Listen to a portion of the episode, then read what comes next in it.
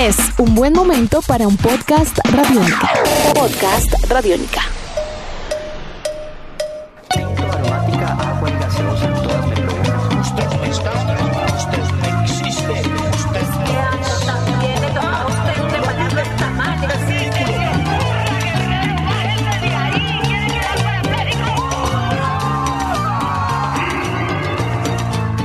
Hola a todos los que nos escuchan por www.radionica.rocks.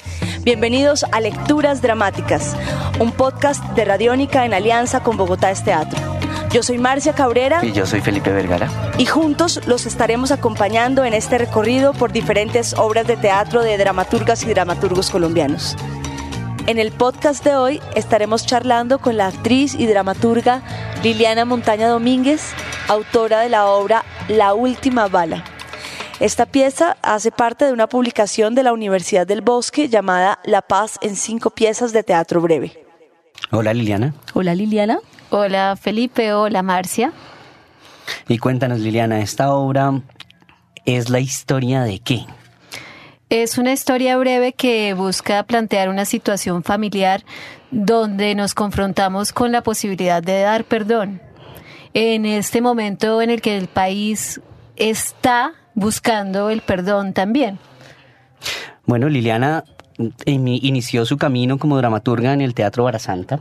Así es. Donde no solo fue actriz durante más de 15 años, sino que también fue co-creadora en todos los montajes del grupo.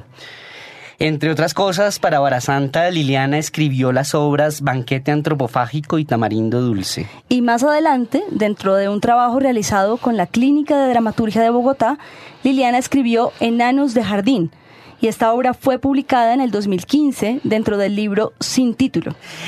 En el capítulo que hicimos acerca de la obra Quemado de Eric Layton, eh, escuchábamos que las escenas de la obra se contaban de atrás para adelante y fuimos testigos como de una especie de conteo regresivo que conducía a la, a la destrucción del mundo.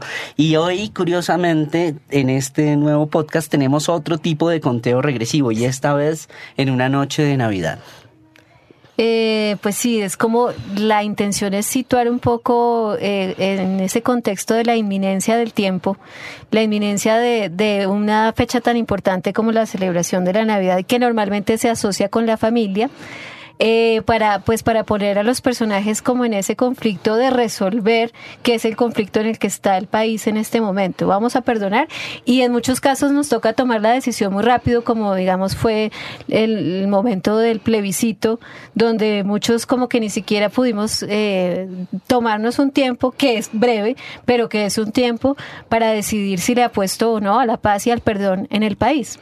En la obra se hace una pregunta precisamente al respecto de esto de cuál paz, ¿sí? Como, como cuál es la paz que, que, que, no, que nos está esperando. ¿Cuál es el tiempo de la paz? ¿Cuál es el tiempo de la paz? Eh, ¿Qué cree Liliana que cuál es la paz que nos, que nos está esperando? A veces se siente como la obra un poquito como como, como indecisa al respecto, al respecto de eso. ¿Hay alguna pregunta o algo que surge? Pues tal vez, eh, eh, digamos que en la escritura a veces como que se refleja algo interior a pesar de uno mismo, ¿no? Y quizás yo sí tengo una posición como indecisa frente a la paz y cuando, cuando el personaje pregunta cuál paz, tal vez es la misma pregunta que yo tengo, porque a veces siento que la paz es realmente ajena y que no será mía si yo no hago algo por eso y creo que es como un poco la invitación que yo quiero hacer con la obra. Claro. Yo estoy dispuesta a hacer algo para construir la paz desde las pequeñas acciones que yo puedo hacer como saludar a mi vecino, como no colarme en la fila, como sonreír en el Transmilenio, cosas que son realmente difíciles, pero que de alguna manera me parece que en el nivel en que cada uno está en su cotidianidad puede hacer para construir una verdadera paz que sea de sí mismo. Y también de pronto por eso vemos que en la obra la familia ocupa un lugar como tan importante, porque también es como esa pregunta, creo yo, sobre, sobre cuál es el lugar que ocupa la familia en ese proceso de, de resiliencia también, o en ese proceso de perdonar, porque es una, una, digamos que es una, es un perdón más cotidiano, ¿no? Más, más cercano a nosotros. Que... Y es que como que la situación donde se implican los afectos más profundos del ser humano es para mí la que lo pone a uno en más problemas sobre, sobre el perdón, sobre la reconciliación. Eh, y también sobre la dureza en el juicio. Cuando, cuando usted está con un extraño puede ser pues como más objetivo, pero cuando usted está frente a su hermano, frente a su papá, frente a su madre, frente a su ser amado, la situación se hace un poco más compleja. Hay, una duda en los personajes, ¿no? Hay como, como que para uno de ellos eh, la familia es realmente lo más importante para Leonidas y, y como que él está dispuesto a hacer lo que tenga que hacer y lo que sea por la familia, mientras que Félix tiene como una postura un poco contraria, ¿no? Que... Sí, sí, claro, yo creo que también eso, eso nos lleva a pensar como en ese, en ese flujo que hay entre los intereses colectivos y privados también. Esa, esa, claro, para unos la familia es esto, para el otro es esto, el perdón, o sea, ¿qué, qué pasa también con ese, con ese interés que hay por este tiempo de paz que es privado, sí, que es mi, mi interés y el que el que le compete también a, todo el país, a la sociedad. Un poquito como sobre la ética de esa pregunta, ¿no? Porque muchas veces cuando no sé, yo, eh, usted va en el carro con su familia y usted está dispuesto a cerrar a todo el que se le pase al lado porque usted está en su lugar protegido que es su carro y el de al lado puede ser un triple, lo que sea, pero y usted voltea y, y, sonríe a su familia como si nada hubiera pasado. Entonces, un poquito es esa la pregunta. Y efectivamente en los personajes sí hay como, como unos puntos de vista distintos, porque Félix es una persona que no tuvo familia y en cambio Leonidas y Yadira son hermanos y sí eran como tenían un concepto de, de, complicidad por el hecho de haber crecido como solos y en un eh, ambiente como de maltrato, que es un poco la situación que, que se vive en muchos estratos sociales de nuestro país. Entonces lo más cercano para Félix es eh, sus compañeros de, de, la guerrilla, su, Exactamente, esa es su familia y asimismo la guerra y la muerte, ¿no? También son y han sido su familia. Entonces igualmente él está dispuesto a sacrificar todo por eso, por esa familiaridad, ¿no? Ese es su interés. sí.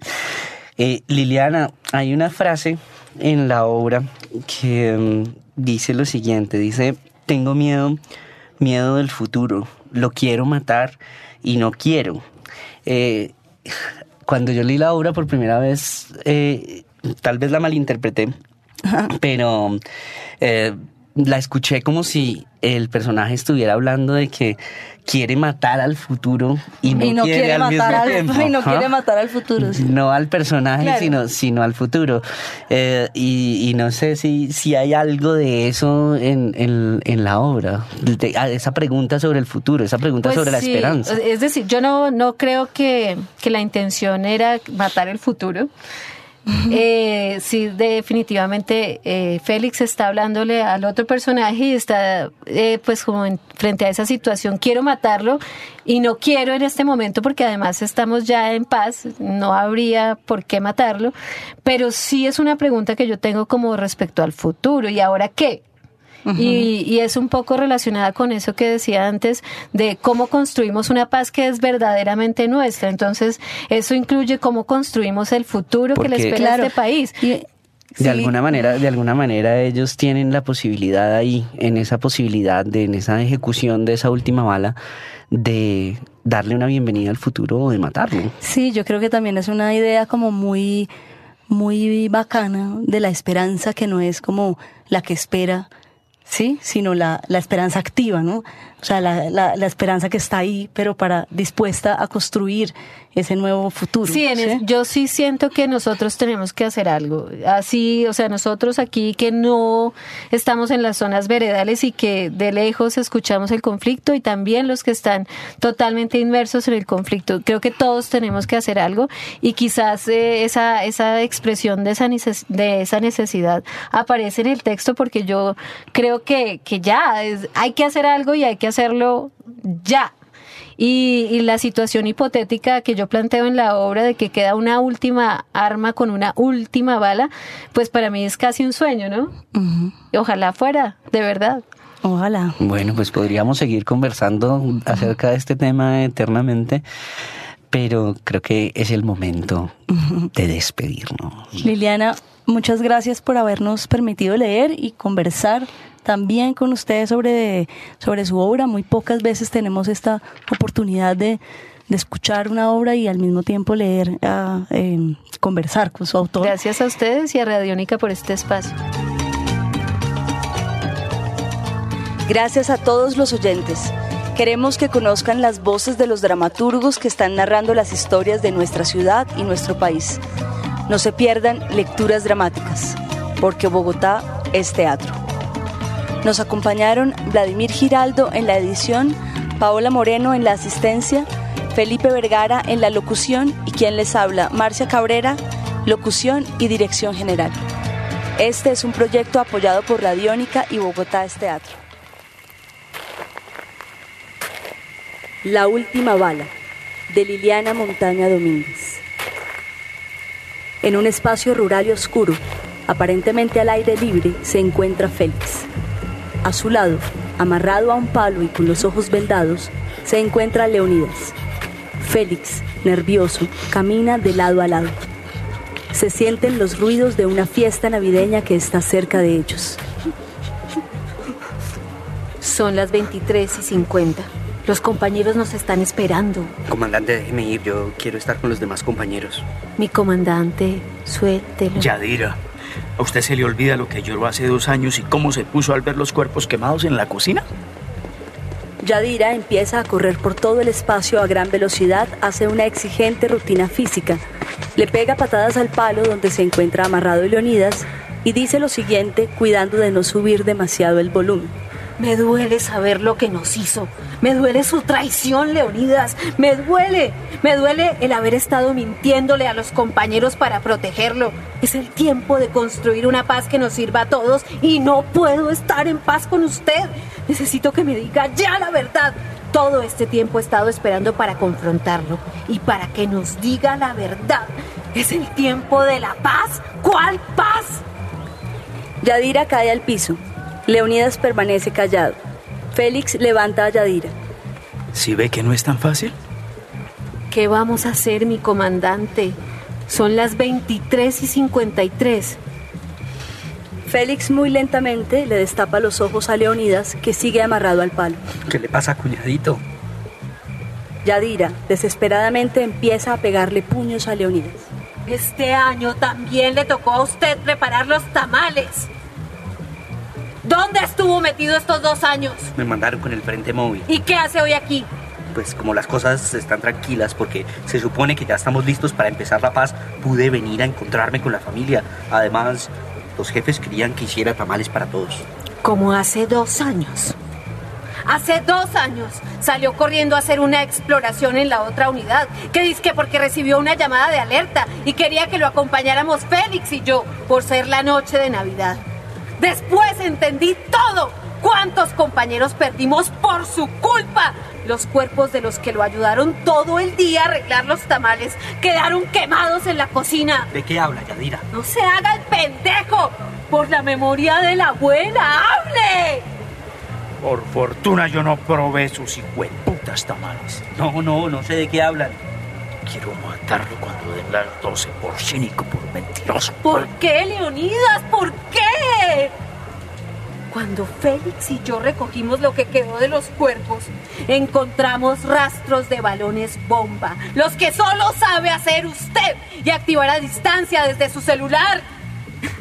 Enterramos a los compañeros y desaparecimos la evidencia que lo culpaba. Yo estaba... ¡Ay, usted me jodió la vida! Desde hace dos años no puedo dejar de soñar con esos compañeros que me piden a gritos que haga algo. ¿Cómo pudo vendernos? ¡Ay, hijo de puta! Perdón. ¿Perdón? ¿Ah? Toma violentamente a Leonidas, lo sacude de lado a lado y lo requisa, como buscando información. Le saca todo lo que lleva en los bolsillos. Encuentra una fotografía y con mucha rabia señala la foto. ¿Ser capaz de matar a la gorda que estaba tan enamorada de usted? ¡Traidor hijo de puta! Yo no soy traidor. ¿Y entonces qué? ¿Un héroe de la patria, de la revolución? ¡Usted mató a mi sobrino! ¿Qué? Sí, pendejo. Ella no estaba tomándose la pastilla. Ella no me dijo nada, no puede ser. Yadira, yo siempre quise estar aquí cerca de ustedes porque son mi familia. Si cuando se fue de la casa me hubiera dejado vivir con usted. Usted era mi mamá y se fue, y se despidió. Ocho años añorando cada noche que volviera a buscarme. No se justifique, no sea imbécil. Déjeme hablar, me tienen aquí amarrado. Tengo derecho a defenderme antes de que me maten. Me fui, no tuve opción. Si hubiera sabido a dónde se había ido usted, Yadira, o con quién. Y luego los encontré, pero tarde, no, ya estaba en el ejército y sin embargo deserté y les conseguí armas para ganarme su confianza. O es que ya se le olvidó. Hace dos años, antes de la Navidad, cuando pedí permiso por la muerte de la abuela, los del ejército me pillaron. Y para perdonarme la vida, me obligaron a acabar con todo el frente.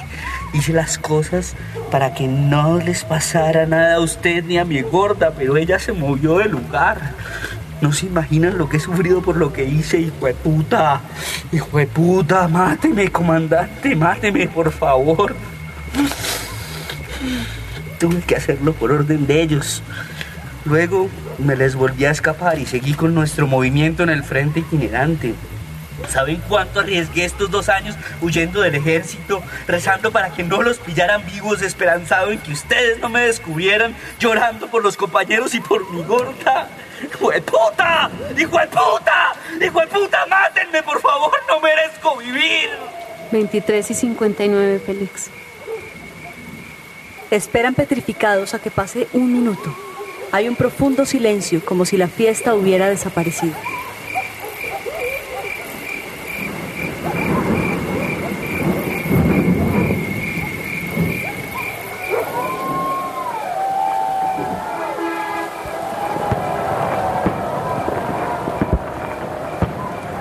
Las 24. ¡Feliz Navidad! Leonidas, aquí tengo todavía un arma con la única bala que nos queda. Las demás las entregamos todas. Me hierve la sangre por lo que hizo y sin embargo, tengo que agradecerle. Gracias. Gracias porque me perdonó la vida. Gracias por las armas que nos consiguió. ¡Qué gracias ni qué mierda! Era su deber. Yo soy su comandante.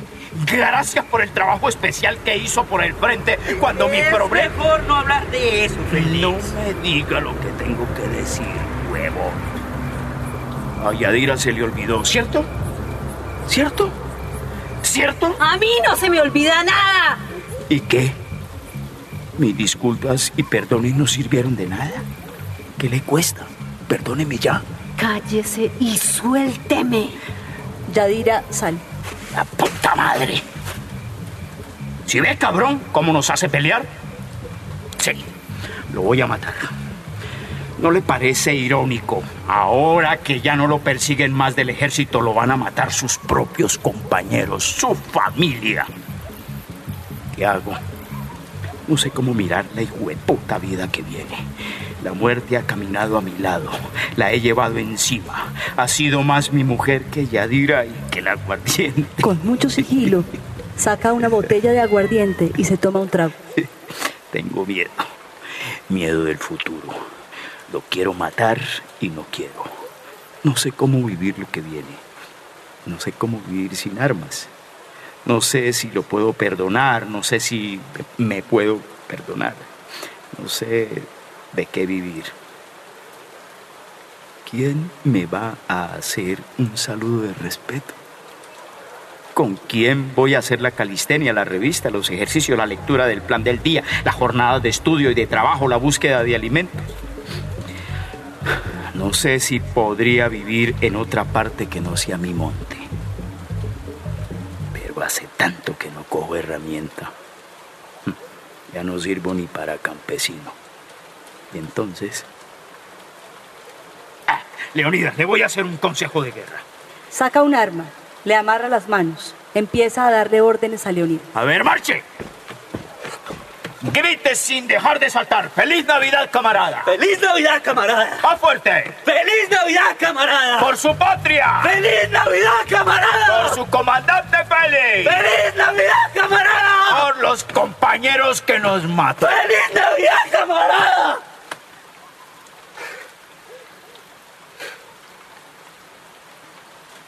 Leonidas deja de saltar. Entra Yadira con un sombrero de Papá Noel en la cabeza y con una olla. Ve la botella en el piso y muy molesta le quita el arma a Félix. La guarda. Los compañeros ya están comiendo. Yadira sirve tres tamales. Leonidas, todavía con las manos amarradas, los ve comer. Cuando acaban de comer, Yadira desamarra a Leonidas, saca el arma y empieza a bailar con su hermano una de las canciones que suenan en la fiesta. Baila con el arma en la mano. Hace 15 años, cuando me volé de la casa para no soportar más esa asquerosa vida de maltrato, no dormía pensando en usted. En las noches, cuando una cucaracha se me ponía encima, pensaba si el tipo ese le estaría dando patadas. Cerraba los ojos y jugaba a la burbuja para protegerlo, para que no sintiera nada. Luego, cuando años más tarde la vida nos cruzó, tarde, usted estaba del otro lado. Sin embargo, sentí que había esperanza de volver a hablar y hasta de curarnos de eso que pasó en la familia, que podía enseñarle cosas y ayudarlo a ser un guerrillero. Y me hice un verdadero guerrillero y ayudé a levantar este frente. Leonidas, también- no, no lo diga. A mí ya se me olvidó, ¿cierto, Félix? Yadira deja de bailar y mira fijamente a Félix apuntándole con el arma. No es tan fácil perdonar, Félix. Apunta con el arma a Leonidas. No es tan fácil, Leo. ¿A cuántos hemos matado entre todos? Todos, de todos los lados. ¿Quién merece esta última bala? ¿Quién la merece? ¿Quién la merece? Sigue apuntando, por momentos a Leonidas, por momentos a Félix y por momentos a ella misma. ¿Quién la merece? ¿Quién la merece?